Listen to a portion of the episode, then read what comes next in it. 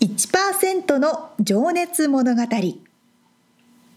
海外に住んでいる日本人は日本人総数のわずかに1%この番組では海外進出や起業を果たしたビジネスオーナーや経営者また各業界のプロフェッショナルな方々へ対談形式でインタビューをしていきます。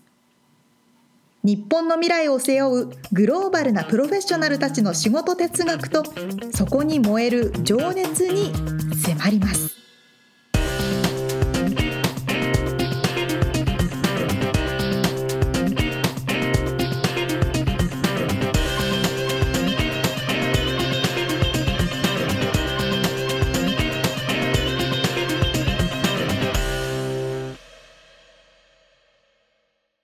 にちはこんにちは。1%の情熱物語85回を迎えましたはい。皆さん今月もはいはいよろしくです。よろしくですさあさあさあはい。最近の話題といえば Facebook リブラ。出ました難しいやつ難しくないよ。あの仮想仮想通。貨まあ話題になってますよね。なってますねみつさんもともと仮想通貨とか使ったりしてます？使ってはいないですよ。あでもだから普通にだからビットコインを持ってるわけでもないし、ああそうなんだだけど仮想通貨じゃないけど普通にデジタルでやってるよね。今銀行のうん振り込みとか。うんうんはいはいはいはいはいあれを 国をまたぐとかうん振り込みで手数料も取られてるけど、ほとんど今って現金が動いてないからう、んね、ネット上で数字が動いてるだけで同じようなことだと思うんだけど、うん。で Facebook はそれをリブラを作ればそれ手数料とかもなしで世界中でやり取りができるようになるっていう。ことだよね。こう素人からしたら怖いわーって思っちゃうんですよね。そうでも今やってるよね。ペーパルとかあのベンモとか。うん全然全然やってます。確かにね。うんそうそうそうそう。だけどめっちゃ叩かれてたよね。ちょっと見た？映像。あのザッカーバーグが。マークボロクソ叩かれててマーク最近めっちゃボロクソ言われてますね。そうだよ。やっぱねさすがにアメリカでも出る釘を打たれるのねみたいなね。叩ってちょっとみちさん使ってみてくださいよ。まだ出てないけどね。できたらね。反対されまくってるからいつになるか できたらね。そうね。ビットコインとかもつなんかこうやってみようかな始めてみようかなとは思いつつもうん。なんかまあ今どれぐらいなんだろうね。あものすごいですよね。すまだ上がってましたもんこの前見た時。そう。ううん。っていう知識しかないっていうね興味はありますが。そうですね。ちょっと楽しみにしておりますって感じ。でなんかそっちの方に足を踏み込んだら教えてください。はい。はい。さあということで本編に入っていきましょう。はい。今日からまた新しい方のインタビューがスタートしますがはい。今日はどの方でしょうか？今日はですねプロテニスコーチうん。の平沢淳さんという方でね。うーん。まあ、知る人ぞ知るかもしれないですねこのテニス業界は。まあそうでしょうね。まああのー面白い忙しい合間を縫って時間を取っていただいてありがとうございます。お話を伺いました。あのね今東京オリンピックの準備にも関わっていらっしゃって。おーめちゃくちゃ忙しい時じゃないですそうなかんですよ。そんな話も出てきますので。ではではじゃあ早速聞いていただきましょう、はい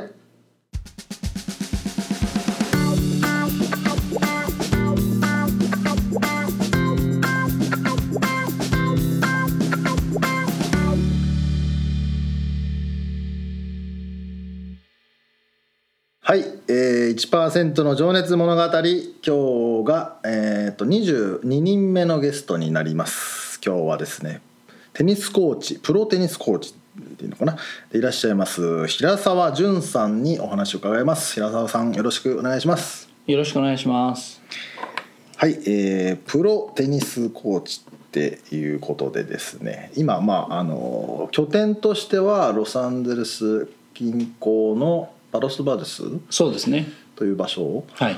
で、えーテニスコーチを主にしてらっしゃってで日本にも行ったり来たりという感じのお仕事なんですけどもちょっとお仕事内容を平沢さんの方からお伺いしてもよろしいですか？はい、えー、もともと日本でテニスコーチをしてたんですけどその後まあスポーツメーカー等を経て、はい。アメリカに駐在の形で来たんですけど、はい。まあ帰任の話が出たのをきっかけに、まあ、日本に戻ってもなかなかテニスの現場に出る機会が少なくなっちゃうんじゃないかなと思って、アメリカでテニスコーチとしてまた再活動を始めたっていうところからそれが独立してピンチそうですね、はい、自分ではい、それが2001年なんで今年で18年目ですかうね、ん。はい。それっていうのはじゃああのコーチなのでもう一日中テニスやってるって感じですかね。そうですね。あのまあ正直やはりいこの8年間さ最近8年間ぐらいはあの日本のテニス協会のお仕事もあのオリンピックに向けてのはい。テニス協会のお仕事も増えてきたんで、なかなか逆に言うとコートに立つ時間が今年間で半分ぐらいになってきちゃったんですけどなるほど。はい、今はそのオリンピックに向けてのあの大会運営とか、うん。選手に日本日本や東京っていうのがこういう街だよっていうのを広めたりするっていう仕事もしているので今半々ぐらいになっちゃってますかね。なるほどなるほど。そうですね。そうか。今オリンピック東京2020の東京オリンピックに向けた、えーテニスのそうですね、えーあのもともと8年前にあの8年前実際にはもう楽天ジャパンオープンという一番日本で大きなプロのはい大会が、のお手伝いをするようになって今年で11年目が終わったとこなんですけど、はい。まああのその時のまあそれ以前の仕事の選手とのつながりとかを評価していただいて、うんうん。じゃあもう女子もやってみないかっていうところから広がってって車椅子もやってみようっていうことになって最終的にオリンピック・パラリンピックも面倒見てくれないかっていうことで。なるほど。はい、それがちょうど話があったのが8年前で。なるほどそれでまあ逆に言うとオリンピックに向けて8年前から準備を始めてるっていう感じですね。それっていうのは具体的にどういう仕事になるんですか？あのテニスのもともとが選手サービスはいのディレクターという形でお仕事をいただいたんで、まはい。あ、選手が日本に着いてから日本を離れるまでの間もあらゆることですね。ホテルの宿泊それからホテルから会場への移動会場に来たら今度練習あと食べるもの、そういうのの、まあ、アレンジですとか。もちろんその要所要所のスタッフはまた別にいるんですけど、はい。まあ、日本に来るところから帰るところまでいかに集中試合に集中できるようにしてもらえるか。それはオリンピック・パラリンピックの男子女子。それもはい。その今までやってたのはプロの大会ジャパはい。ンオープンですとか、トーレパンファシフィックオープンっていう日本で大きな大会2つあってまあもう一つ今広島でやってうん。るジャパンウェメンズオープンっていうのが3つ目であるんですけど、はい。この国際大会今全部3つをプレイヤーサービスのあの代表としてやってるんですけど、まあそれと同じことをオリンピック・パラリンピックでもやることになるね、なるほど。はい。それでじゃあそれの準備だったりまあそのなんていうのかな、えー企画をしないといけないわけですもんね。うんまあやはりオリンピックがまあご存知の通りやっぱり普通のスポーツイベントじゃないんで、うん。やっぱり東京都とかはい。国も絡んでるんで,、そうですね。かなりちょっと今までのね 今までの大会運営とはうんまあ大元がお役所っていうのもあるんで、はい。やっぱり普通に話をしてもなかなかうん。通らない部分もあるんで、そういう意味ではまあコーチなり現場に立ってた人が話してもらった方が話が通りやすいっていうのもあって、まあ、こういう仕事をいただいたと思ってるんですけどね。なるほど、じゃあそれが今比率としては半々ぐらいでコーチの仕事とそのそうですね。去年から去年ぐらいからやはりまあこれだけもう間近になってきたんで、はい。あと一年どんどんですもんね。はい。あのいろんな大会行って会議ですとか、うん。他の会場の視察ですとか、うん。いろんなものが入ってきてるんで、うん、なかなか逆に帰ってきても1週間でまたどっか行かなきゃいけないっていう感じでうんなかなかね。生徒さんと続けていそっかそっか。こちらのそうそっかそっか。生徒さんがねまた先生いなくなっちゃったってなっちゃうもんますもんね。先週ね確かそう日本からお戻りになられて、ね。また来週。もう今週末ですね。今週末今週末日本に戻られるまた東京に戻って忙しいですね、じゃあちょっとそのコーチをやられる時っていうのはどんな感じなのかっていうのちょちょろっと伺ってもいいですか？そうですね。コーチまあ逆に言うとアメリカでテニスコーチやってる日本人の方ってそんなに多分いないとそう思うんで、ですよね、うん、まあよく日本でコーチ仲間だった方にどんな感じっていうふうに聞かれた時に答えてるのは、はいまあ分かりやすく表現できてるかどうかあれですけどアメリカ人が日本で柔道を教え柔道やうん空手を教えるような感覚でまあ、はいはい。やっぱり日本人にしてみりゃアメリカ人の人に柔道空手が教えられるのかっていう多分目で見ると思うんですよね。それと同じでやっぱり最初の頃はなるほど。日本人がテニスコーチでどこまで教えられるんだろうっていうのを見られてるっていうのもすごく気になりましたし、うん。まあ逆にアメリカ風にしなきゃいけないのかなって迷った時期もありましたけど、まあ今は逆にもう割り切ってうん。アメリカ人と同じことをやってもやっぱりなかなか評価されないんで、うん。日本風のコーチングをアメリカでもまあ受け入れられるようにアレンジをどうしてったらいいかなっていう感じで今はやってますかね。それは具体的に言うとどういった違いなんですか？日本のとアメリカのココーチングの違い。そうですね。もう一番ススタイルのいやスタイルもまあもちろん打ち方云々はもう根本的に違うし、体型がやっぱり違うんでね。当然打ち方も変わってくるんで。すパワーも違いますもんね、はい。一番感じたのはやはりあの日本人のコーチっていうのはやはり教えたくなっちゃいますし直したくなっちゃうんですうよね。ん。でアメリカ人のコーチっていうのはあんまり直さずにこう褒めてやれるようにあんまりこうそれはダメこうしなさいっていうのをやらない。逆にに、まあ、日本人に限らずやっぱりアジアのコーチは比較的これをこうしましょうとか、うん。こっちの方がいいんじゃないっていう逆に提案してどんどん変えていく、はいはいはい。そこのギャップはすごく最初感じましたよね。なるほどなるほど、まあそうですよね。それはもしかしたらテニス以外でもねあのこちらの教育がもうそういはう感じの文化ですもんね、ですよね。だから学校でもあん、まあ、授業であと一一気に教えて、うん。あとは宿題でやるみたいな、うん。そういう感じでこうコーチたちも言いたいことを先に言ってあとは自分たちでやってみてっていう、うん自分で考えはいてみてっていう感じなんですかね、やれることをやってっていうのがうん。結構アメリカ人のコーチ多いと思うんですけど。そっかはい。まあじゃあそこのでも日本的な良さもやっぱりあるしアメリカ的な良さもああるんですけどやはりアメリカ人のんアメリカでずっとコーチをアメリカ人のコーチにずっと習ってた方からすると、はい。やはりこうすごくネガティブに捉えてちょっと窮屈な感じになっちゃうのかな、あのうんダメダメなこ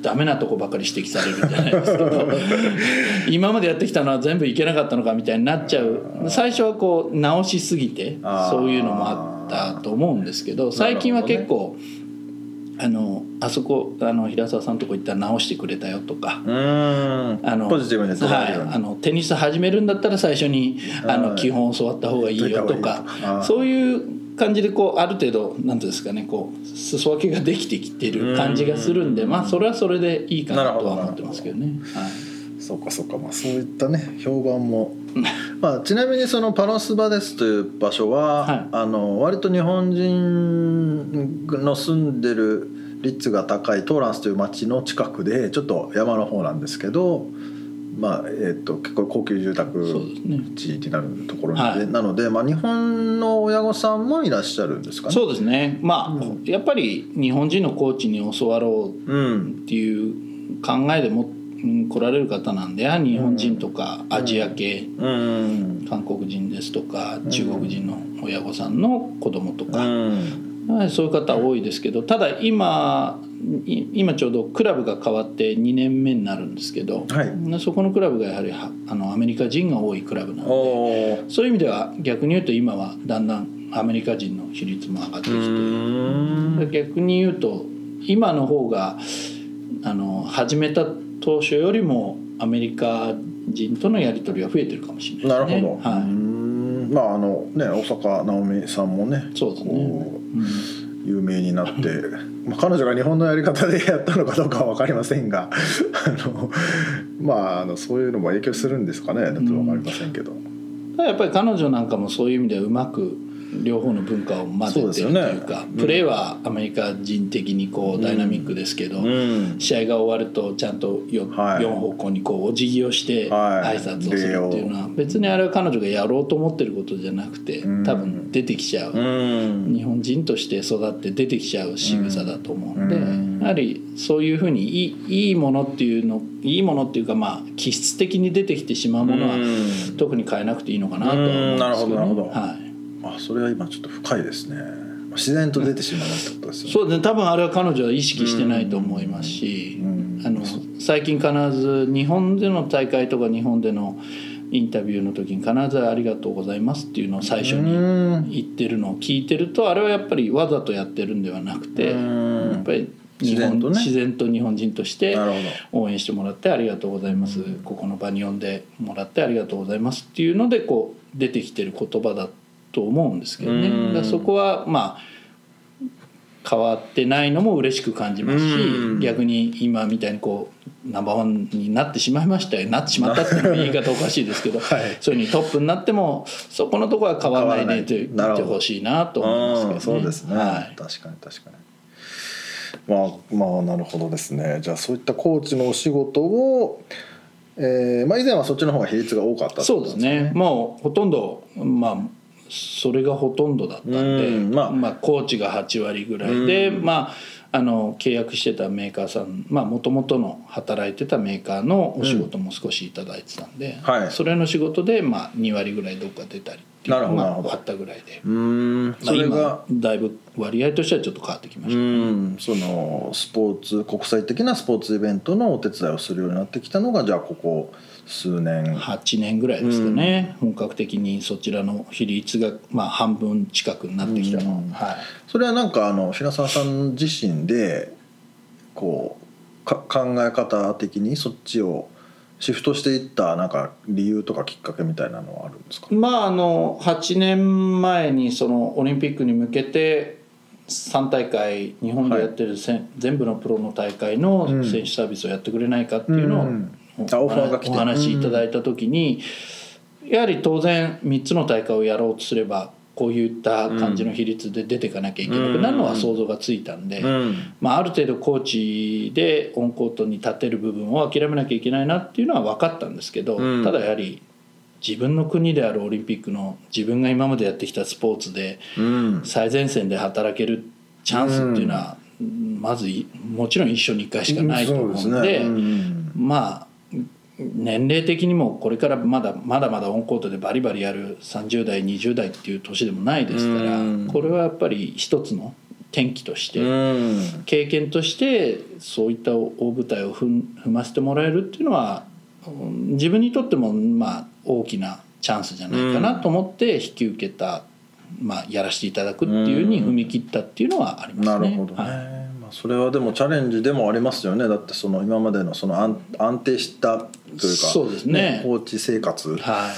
い、が今までのでいけば普通まあ普通通りって言ったらあれですけど、うんなんてこなんてことないっていうか日々す同じように過ぎてってたと思うんですけど、うんやはりこうオリンピックっていうのは本当いやってみて分かりますけどやっぱり今までのテニスの大会と本当いろんなものが違うんで、なるほ逆に言うとこれをどうやって成功させたらいいのかなっていうのは 結構悩ましいところどでもそれを8 8年前から準備してらっしゃるこう関わってる方がいっぱいいるわけですね。そうですね。あの まあ全員みんながみんなではないと思いますけど、はい。ただいろんなスポーツのやっぱりコアになって働いてる方々っていうのはうん。8年ももしかしたらもっと前かうら、ん。翔平に関わってた人はもっと前からうん。東京オリンピックを実現しようということでやってたと思うんで。そっかそれに比べれば8年まあ自分の方はもう東京オリンピックが見えてからなんで、うん。そういう意味ではまだもうゴールが見えてるところなんでうん。まだやりやすかったのかなって今思えばありますけどね。もうあっという間に来年になっちゃいましたけど。なるほど、はですね。もう1年切ってるなそういえばもう本当に、ね。もうすぐですね。そっか。じゃあ今は日本にじゃあどれぐらいどれぐらいそうですね。1ヶ月のうちのとか3ヶ月の。1年で言ったらは 2, 2ヶ月数から3ヶ月近くは日本に。日本に行ったり来たりしてると思うんですね。はい、日本のその仕事なんですけどあの会議がやっぱり大きな大会でやる時が多いんで、うん。ウィンブルドンであったり US オープンであったり、そういうところの会議にも出てって他の大会の代表の人たちの話を聞いたりはい。男女ツアーのこう仕組みが変化するのの、まあ、ルールが変わったりそういうのをまあ常に追いかけていかなきゃいけうないんで。そうかそうか。ルールもね変わりますもんね、でまあそれが逆に、まあ、日本にとって東京の大会にとって、それが不利だと思えば声を上げなきゃいけないですし。なるほどなるほど。そういう意味ではまあオオリンピックは、まあ、来年っていうところでもうゴールは見えてますけどその先の、まあ、日本での大会のなんていうんですかねこういろんな、えーシステムを整えるですとか、やっぱり世界レベルに上げていかなんとか上げていくっていうのを考えると、まあまだまだいろんなことをしなきゃいけないのかなっていう気はしますけど、もうじゃあそれは日本のテニスっていうもうスポーツ全体をそうですね。まあ見てってやってことはい、強化っていうよりはやはりあのアメリカですとやっぱりテニスの大会って言ってもエンターテインメントがすごく多くて見る。はい。でまあショーにして選手が入ってくるとこういかに盛り上げてん。お客さんを沸かせるかっていううん。ところになると思うんですけど日本の場合やはり大会っていうともう粛々とうん。勝敗を決めるためにっていうのが今までの日本の大会だったと思うんですけどやはりまあ錦織選手だったり大阪選手の影響でテニス自体を楽しまない自分ではテニスしない方が会場に足を運ぶようになってくるとやはりただ単純にテニスを見せてもうん。喜んでもらえない。うん。そこにやはり少しエンターテインメントが入ってきたりとかうん。あテニスってこうやってあ見るんだ面白いなうん。自分でやってみようかなっていうふうにつながってってくれないとうん。やっぱり2年3年で途切れていっちゃうと思うんで。そうですね。まあそれは。そういう意味ではアメリカでのそのエンターテインメント性とかなるほど。あのヨーロッパのようなこうなんですかね歴史を変えずに粛々とやっていくっていうののうまくこう間を取りながらうん。日本に合う形がどんなんだろうなっていうのはやはりいろんなところでみんなコアになってるスタッフといつもけんけんがくがくというかそこが今難しいところですよね。ねまあでもそのスポーツとそのビジネスっていうのは相反する部分もあるかもしれないんですけどやっぱりね客お客さんたくさんいて資金がたくさんあればもっといい、そうなんですよね。ね、会場ができたりとかあのエンターテインメント性があって、たくさんの人を楽しめられさせられるってことですもんね。そうですね。まあおかげさまで今やはりその2人の選手があれだけトップにいるんで、チケットももうほとんどのあの錦織選手や大阪選手が出るって言えばチケットはもう何日間で売り切れてしまうような、まあ、人気のイベントなんですけどじゃあその2人が5年10年後にいなくなって。はい。次の世代ってなった時に同じように持っていけるのかどうかっていうのをやっぱり今から考えて動いていかないと。それはそうです。わ、はい。そのねその一人人一人に頼ってたら。そうですよね。それがあやはり今そう見られがちなんでうん。そこをいかに大会として成長させて成熟させていくかっていうのは、まあ、まあ現場としてはなかなか大変ですよね。ねえでもその点今のラグビー今のワールドカップちょっと今これ収録してるのが10月の半ばですけどめっちゃうまいこと盛り上がってますよね。まああれも本当日本チームがあれだけ勝ってて、はいやはりこう世界の強豪とうんねこうもうがっぷり四つに組んで、はい勝ってるっていうんでやっぱあそこまで盛り上がっていくと思うんでやはり日本人の選手たちもテニスにおいてもまあな他のスポーツ何でもそうでしょうけどやっぱりある程度その応援して勝ってくれるシーンを見せてくれる選手がいないとうんやっぱりなかなか盛り上がらないですよね。そうですよね。それは負け弱いチームが応援するねあの気力もだんだんねあのエネルギーなくなってきちゃいますからねはい。それは勝ってた方が盛り上がりますわね。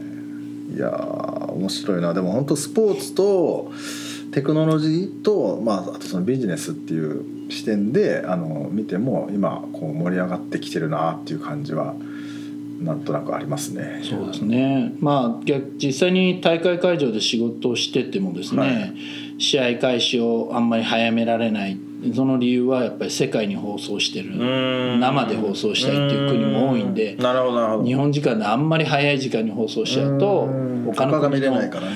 生で発信しても真夜中になってたりとかですねだ。そういう意味では今のこうまあいろんなハイテクで 何でもすぐ見れるっていうのがうん。いいような悪いよううなん。でもこのねカメラワークとかもなんかすごいすごいですね今。ことになってるじゃないですか、、はいろいろあの精度も上がってるしねもちろん。まあ大きな大会だとセキュリティカメラがそのまま放送されてて何を食べてるかとかあはあはあロッカールームからコートに出るまでずっと追いかけられたりするんで、まあ逆に選手たちから大会側にそれはやめてほしい要望要望が出るほど今逆に言うとか隠すものが隠しようもないほどいろんなところに。プライベートがなくなってきちゃはい見れるようになってきちゃってるんで。うん。そこもねその選手のサービスディレクターという立ち位置なので平沢さんが難しいところですよね。どこまで見せるのかとかってはい。うそうかそうか。やはり選手の、まあ、パーソナリティなり、はい。どんな人なのかっていう人なりを見てもらうにはコート外の部分をもっと見せると、まあ一般の方は見たいですよねもちろん。わ分かると思うしそういうのを出せるようにしたいんですけど、うん逆に言うとそこまで出していっちゃうとうんこの選手たちは、ねえ。ホテルの部屋でぐらいしかリラックスできなくなっちゃう。とか集中できないとかねあと試合にこうなんかいろいろありそうですねそうねなかなか難しいですよね。面白いですね。なんかでも今こうすごいこう、まあ、頑張ってることというか問問題じゃないんですけどこれを解決しなきゃいけないなみたいなこととか課題みたいなのあったりするんですか？そのオリンピックに向けた。やはりオリンピックそのむ難しいのはやはりまあね4年に一度で選手によってはやっぱり、ね、一緒に1回出れるか出れないかってはい。いう大会なんで、いや万全の体制でやってあげたいとは思うんですけど、うん。やはりそこはいろんなスポーツを一気にやるんで。やっぱり予算の面テニスだけじゃないですもんね。はい、その他との兼ね合いとかそういう意味ではすごくうんまあ他のスポーツの方に言わせると海外の人になんかとよくあの話をしてるとやっぱり日本はすごくそういうのをきちっと守ってくれるんでうん。逆に言うとあのはっきり分かるんだけどうん他の都市でやってたオリンピックに比べると全部本当均等にあーそういうことか。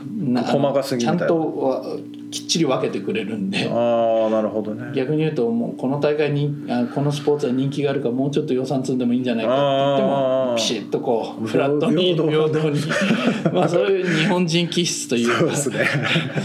あとはその出てる人数であのいろんなものが決まっていっちゃったりとか。まあ団体競技団体競技と比べたら当然個人競技全然違うんで、そういうのの厳しさとか。なるほど。まあグラウンドの大きさとかね。そうですね。いやー面白いな。面白いって言うとあれですけど 深いっていうかいろいろありますね。考えなきゃいけない。そうですね。だから自分も実際にまあ入ってみてまあもっと規模の大きい大会だろうぐらいに思ってたんですけどまあ、実際やってみるとやっぱり話してる相手がネクタイきちっと締めて書類を見てるような方たちとなんでこのコートをこう直さなきゃいけないかっていうところから説明したり なんでここにこれがあっちゃいけないかっていうのを説明したりしなきゃいけないとこから始まっていくとやっぱりちょっとげんなりする部分もありますけどね。今日はあの平沢さんヨネックスの T シャツとジャージを今着てらっしゃるんですけど、そのという会議の時はネクタイしてくるんですか？ネクタイをすることはあんまり逆にないです。ね。シャツははい、シャツはあの一応 さすがに T シャツとかで都庁に都庁に伺ったりできないんで、はい。なるほど。いやー面白い。ちょっとねまだまだ仕事の話聞きたいんですけどちょっと一旦ここであのー過去のはい平沢さんの過去のお話に入っていきたいと思います。あのどうどこでお生まれになりどうやって育ってきたかっていうことをちょっと聞いていってもよろしいですかね。はい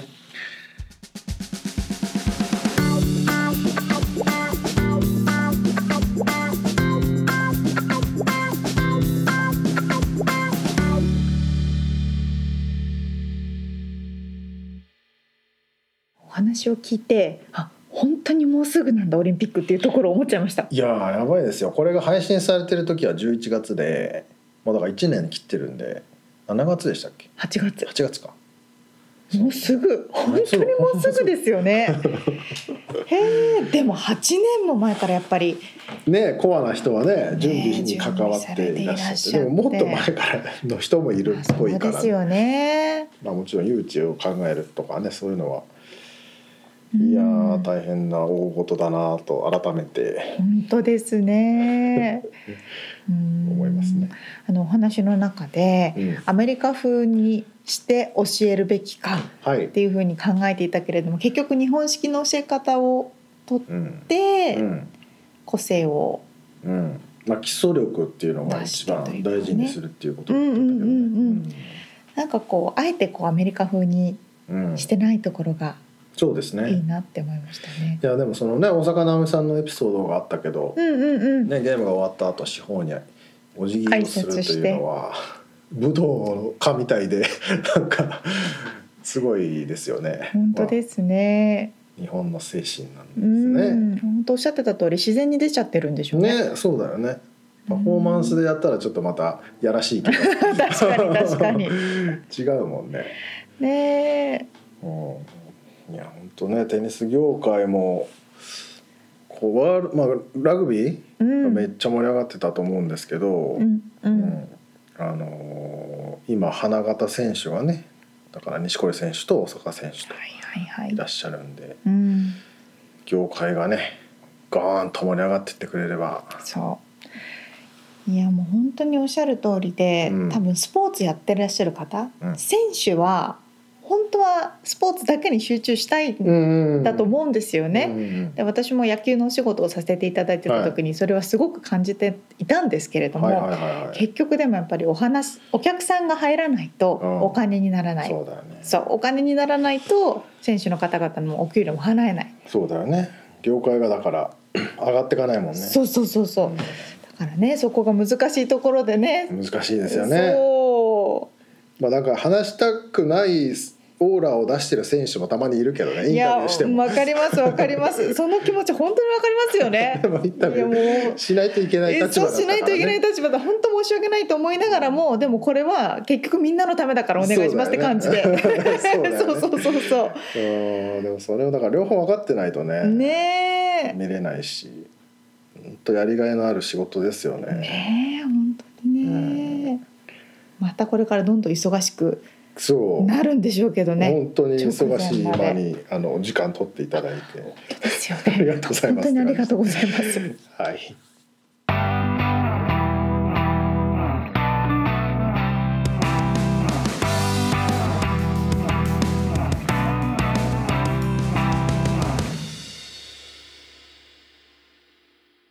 リアルアメリカ情報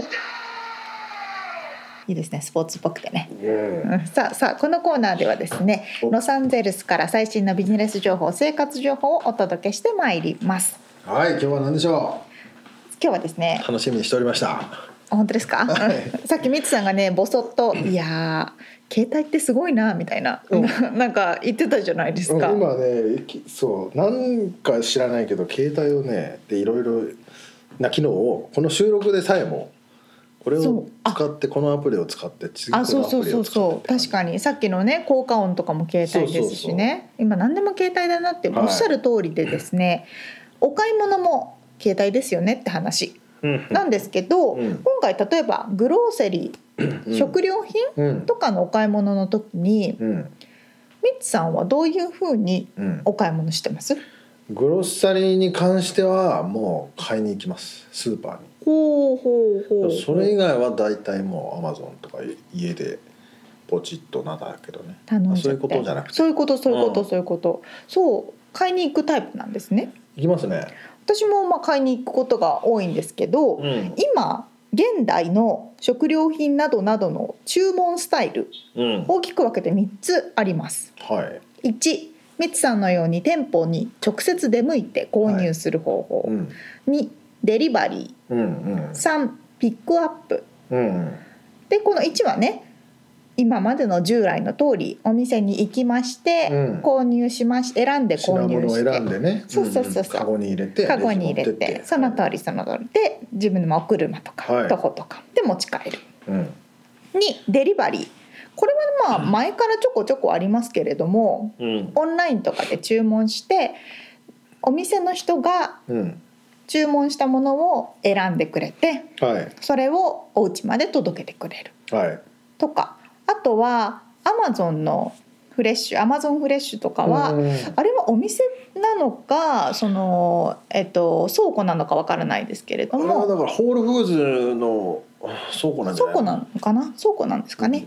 でやっぱり携帯とかオンラインで注文して、はいはいはい。担当の人がまとめてそれを届けてくれると。うんまあこれも私もやったことありますけれどもすごく便利で、うんうん。お家までね例えば重い荷物持ってない人とかね。そうんうん。そうそうお年寄りの方とかはうん。すごい便利だし、うん。ミルクとかも注文してもね。届けてくれるしね。重たいもんね。そうそう。そして3つ目これ結構新しいのかなってピックアップ。うん。ピックアップっていうのは、まあ、取りに行くって感じ？そのスーパーの外の駐車場のとこってこと？おそれがね2種類あるんですよ。例えばウォルマート。あうん。ウォルマートピックアップの場合は、うん。オンラインで注文します。うん。でセイムデーピックアップっていうのがあって、うん。同じ日内に同じ日のうちにその注文したものをお店まで取りに行ってお店の中にピックアップカウンターみたいなのうんうん。あってそこでまとめてくれていたものを受け取ると。はいはいはい。そしてもう一個みつさんが今言ったようなのがえっとねターゲットがやっているうん。ドライブアップサービス、はい。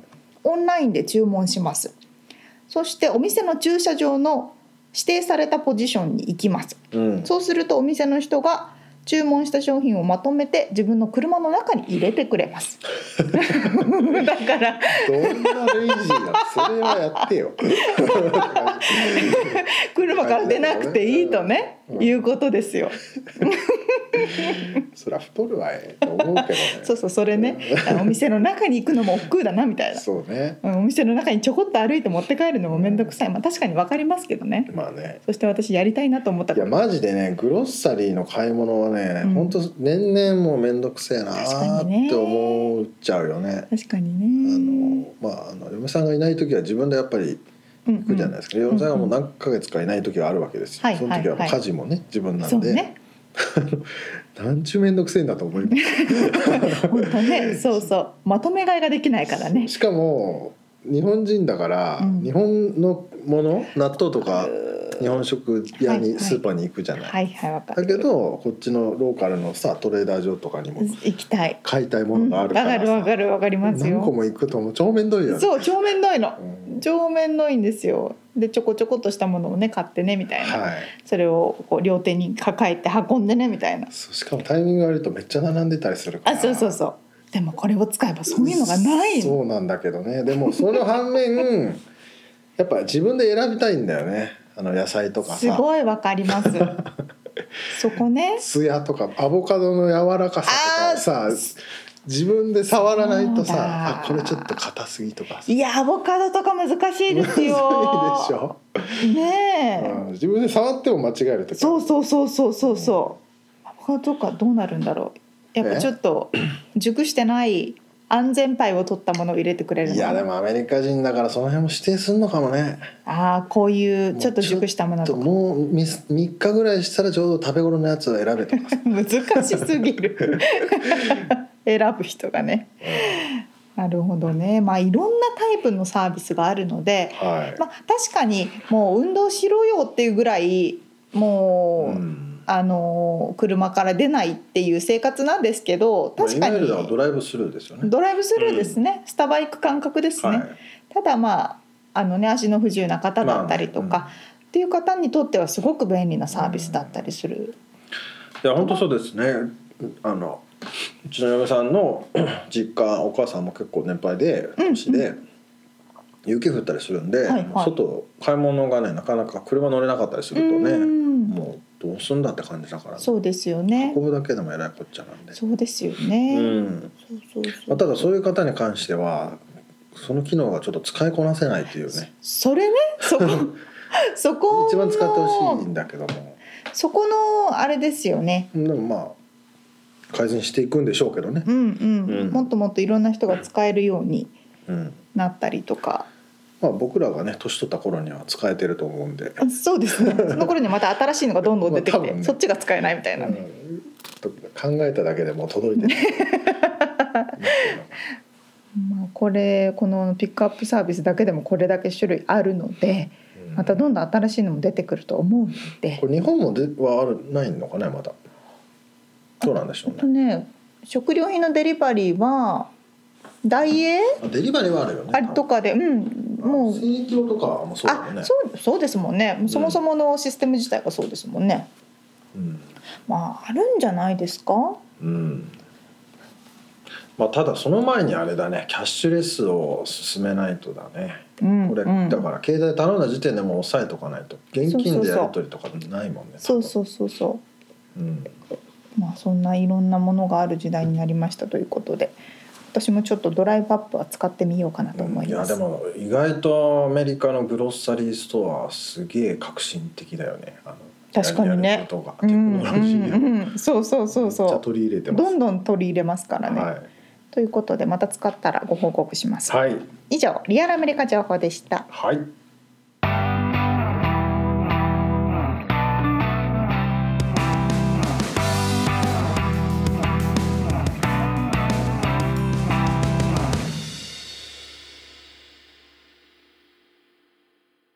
締めのコーナーです。質問。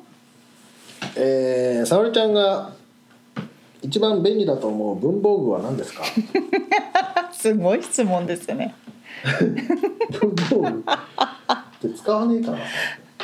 うん使わない。本当にパソコンを使うようになってから文房具をまず持ち歩く持ち歩かなくな持ち歩きはしないね。なったんですけど、うん。やっぱりハサミっていうのは何かしら必要で ただどん。な会社ただあの大きいハサミは持たないんですよ。はいはあコスメティックバッグの中にちっちゃいハサミって大体入ってるからい確かに便利だわ。そうあれはね必需品文房具じゃないけどうん。どっちかって言ったら、なるほど。みつさん、俺今全く思い浮かばなかったんだけど、うん。その話を聞いてて思いついたのが、うん。あの万能ナイフってあいういうのがねあのあのさよくあるじゃん、キャンプに持ってくようなさ、はいはいはい。ナイフとて出てくるやつ。そうちっちゃいハサミと、うんうん。